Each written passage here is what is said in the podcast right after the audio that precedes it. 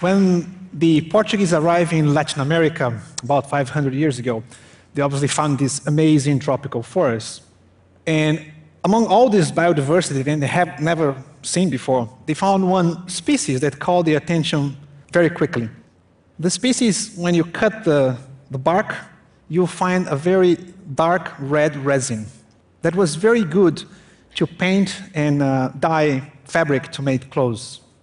The indigenous people called this species pau-brasil, and that's the reason why this land became land of Brazil and later on Brazil. That's the only country in the world that has a name of a tree. So you can imagine that it's very cool to be a forester in Brazil, among other reasons. You know, forest products are all around us. Apart from all those products, forest is very important for climate regulation. In Brazil, almost 70% of the evaporation that makes rain actually comes from the forest. Just the Amazon bombs to the atmosphere 20 billion tons of water every day. This is more than what the Amazon rivers, which is the largest river in the world, puts in the sea per day, which is 17 billion tons. If we have to boil water to get the same effect in evapotranspiration, we would need six months of the entire power generation capacity of the world. So it's a hell of a service for all of us. We have in the world about 4 billion hectares of forests. This is more or less uh, China, US, Canada, and Brazil all together in terms of size, to have an idea. Three quarters of that are in the temperate zone, and just one quarter is on the tropics. But there's one quarter, one billion hectares, holds most of the biodiversity and very important, 50% of the living biomass, the carbon. Now, we used to have like 6 billion hectares of forest, 50% more than what we have 2,000 years ago. We actually lose 2 billion hectares in the last 2,000 years, but in the last 100 years, we lose half of that. That was when we shift from deforestation of temperate forests to deforestation of tropical forests. So think of this. In 100 years, we lose the same amount of forests in the, trop in the tropics that we lose in 2,000 years in temperate forests. That's the speed of the destruction that we are having. Now, Brazil is an important piece of this puzzle. We have the second largest forest in the world, just after Russia. It makes 12% of the, all the world's forests are in Brazil. Most of that in the Amazon. It's the large piece of forest we have. It's a very big, large area. You can see that you could fit many of the European countries there. We still have 80% of the forest cover. That's the good news. But we lost 15% in just 30 years. So if we go on this speed, very soon we will lose this powerful pump that we have in the Amazon that regulates our climate. Deforestation was growing fast and accelerating in the end of the 90s and beginning of 2000.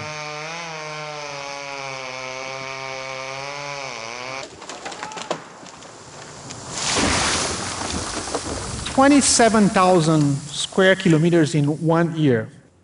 This is 2.7 million hectares. It's almost like half, a, half of Costa Rica every year. So at this moment, this is 2003, 2004, I've come to, uh, to be coming to work in, in the government, and together with another teammates on the National Forest Department, we were assigned a task to join the team and find out the causes of deforestation and make a plan to combat that at national level involving the local governments, the civil society, the business, local communities, on an effort that could tackle those causes. So we come up with this um, plan with 144 actions in different areas. Uh, now I will go to all of them one by one. No. Um, just giving some examples of what ha we have been done in, in, in the next years. So the first thing, uh, we set up a system with the National Spatial Agency that could actually see where deforestation is happening almost in real time. So we now in Brazil, we have this system, DETER, where every month or every two months, we got information where deforestation is happening. so we can actually act when it's happening. And all the information is full transparent so others can replicate that in independent systems. This allows us, between other things, to apprehend 1.4 million cubic meters of logs that were illegally taken. Part of that we uh, sold and sell, and all the revenue became a fund that, uh, that now funds conservation projects of local communities as an endowment fund. This also allow us to make uh, big operations uh, to seize corruption and illegal activities that end up on having 700 people in prison, including a lot of public servants. Then we make the connection that areas that has been working on illegal deforestation should not receive any type of credit or finance. So we cut this through the bank system. And then link this to the end users, so supermarkets, the slaughterhouses, and so on, that buy products from illegal clear-cut areas, they also can be liable for the, the deforestation. So making all these connections to help to push the problem down. And also, we work a lot on land tenure issues. It's very important for conflicts. Uh, 50 million hectares of protected areas were uh, created, which is an area the size of um, probably something like the size of Spain. Um, and from those, 8 million were indigenous, indigenous lands. Now, we start to see uh, results. So in the last 10 years, deforestation come down in Brazil 75%. This is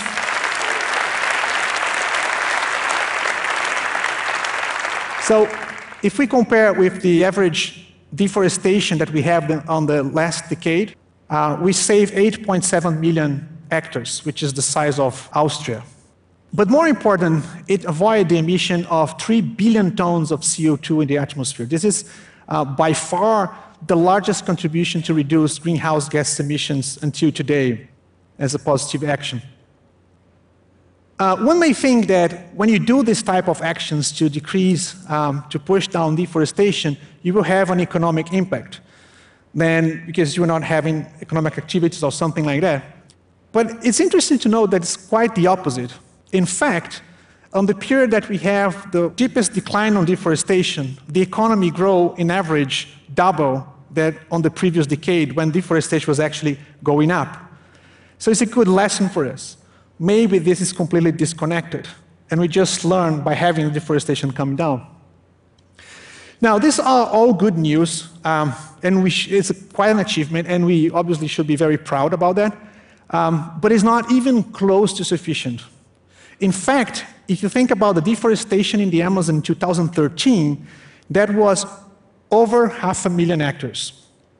It means that every minute, an area the size of two soccer fields has been cut in the Amazon last year, just last year. If we sum up the deforestation that we have in the other biomes in Brazil, we are talking about still the largest deforestation rate in the world. It's more or less like we are like forest heroes, but still deforestation champions. So we can't be satisfied, not even close to satisfied. So the next step, I think, is to fight to have zero loss of forest cover in Brazil, and to have that as a goal for 2020. That's our next step. Now, I always been interested on the relationship of climate change and forests. First, because 15% of greenhouse gas emissions come from deforestation, so it's a big part of the problem. But also, forests can be a big part of the solution, since that's the best way we know to sink, capture, and store carbon. Now, there is another relationship of climate and forest that really struck me in 2008 and made me change my career from forest to working with climate change. I went to visit Canada and British Columbia uh, together with um, uh, the chiefs of the forest services of other countries that we have a kind of alliance of, of them, like Canada, Russia, India, China, US. And while we were there, we, we learned about this uh, pine beetle that is literally eating the forests in Canada. What we see here, uh, those um, brown uh, trees, these are really dead trees.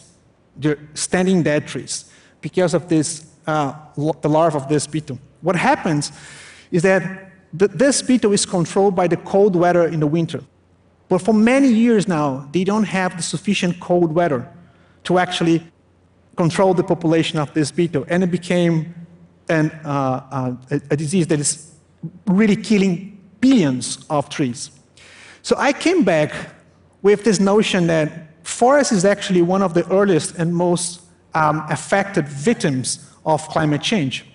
So I was thinking, if, if, if I succeed and working with all my colleagues to actually help to stop deforestation, maybe we will lose the battle later on for climate change, by floods, heat, fires, and so on. So I decided to leave the Forest Service and, and start to work directly on, on climate change. Find a ways to think, understand the challenge, and, and go for there. Now, so the challenge of climate change is pretty straightforward. The goal is very clear. We want to limit the increase of the average temperature in the planet in two degrees.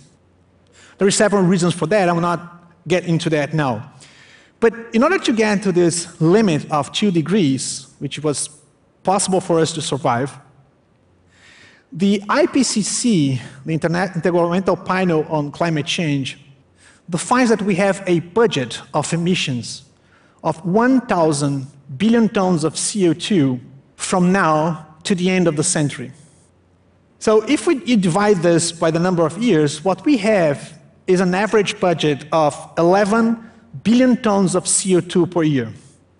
Now, what is one ton of CO2?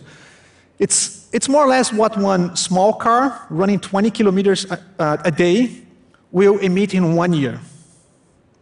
Or it's one flight, one way from Sao Paulo to Johannesburg or to London, one way, two ways, two tons. So 11 billion tons is twice that. Now, the emissions today are 50 billion tons, and it's growing. It's growing, and maybe we'll be on 61 by 2020. Now, we, we need to go down to 10 by 2050. And while this happens, the population will grow from 7 to 9 billion people. The economy will grow from $60 trillion in 2010 to $200 trillion.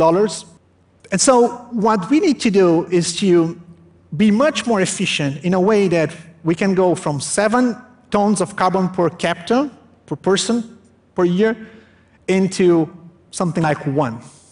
You have to choose. Or you take the, the airplane or you have a car. So the question is, can we make it? And that's exactly the same question I got when I was um, developing the plan to combat deforestation. It's so big problem, so complex, can we really do it? So I think so.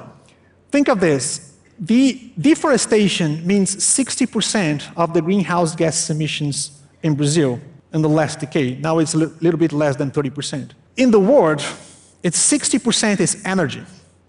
So if we can tackle directly the energy the same way we could tackle deforestation, maybe we can have a chance. So there are five things that I think we should, we should do. First, we need to disconnect development from carbon emissions. We don't need to clear cut the forests, all the forests, to actually get more jobs in agriculture and have more economy. That's what we prove when we decrease deforestation, the economy continues to grow. Same things could happen when in, the, in the energy sector. Second, we have to move the incentives to the right place. Today, $500 billion a year goes into subsidies to fossil fuels. Why don't we put a price on carbon and transfer this to the renewable energy? Third, we need to measure and make it transparent where, when, and who is emitting greenhouse gases. So we can have action specific to each one of those opportunities. Fourth, we need to leapfrog the routes of development, which means you don't need to go to a landline telephone before you get to the, to the mobile phones. Same way we don't need to go to fossil fuels, to the one billion people that don't have access to energy, before we get to the clean energy. And fifth and last, we need to share responsibilities between governments, business, and civil society. There are work to do for everybody, and, and we need to have everybody on board. So to finalize, I think, um, you know, future is not like a fate that you have to just to go as business as usual goes. We need to have the courage to actually change route, testing something new. Think that we can actually change the route. I think we are doing this uh, with deforestation in Brazil, and I hope we can do it also with climate change in the world. Thank you.